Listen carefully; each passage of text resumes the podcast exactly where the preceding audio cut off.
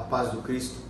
Uma das colocações de Jesus que mais me intriga nos encontros particulares que ele teve, que as narrativas da Escritura nos ensinam, é, foi com um homem que a Bíblia o descreve como um homem de posses, um homem jovem, um homem inclusive religioso, que chega perto de Jesus ah, com uma colocação ou com uma uma demanda extremamente interessante, porque ele, ele pergunta a Jesus sobre a vida eterna e como ele poderia ter vida eterna.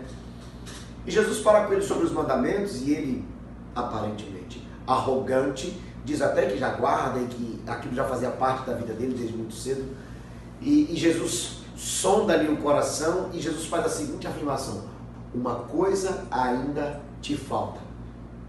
Isso sempre me intrigou, porque estavam tratando da maior necessidade humana, que é a relação com Deus. Aquele moço uh, demonstrava interesse, pelo menos era isso que, que nós vimos na, na passagem. Ele demonstrava conhecimento, mas ainda faltava alguma coisa. E quando Jesus ordena ele que vendesse tudo quanto tinha e desse aos pobres, definitivamente Jesus não estava condenando o fato dele ter dinheiro, mas Jesus, conhecendo-lhe o coração, vê que ele amava o que tinha mais do que amava o Senhor.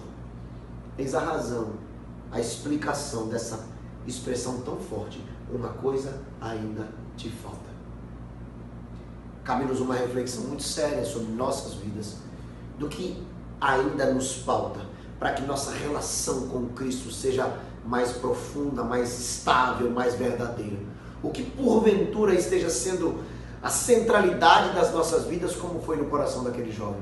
Que o Senhor nos ajude a sermos honestos e ousados no Senhor o suficiente para descentralizarmos do nosso coração qualquer coisa que nos roube o lugar que é só de Jesus Cristo, para que dia após dia possamos nos aproximar mais dele e vivermos na comunhão que tanto necessitamos e ele requer de nós. Que o Senhor nos abençoe e nos ajude.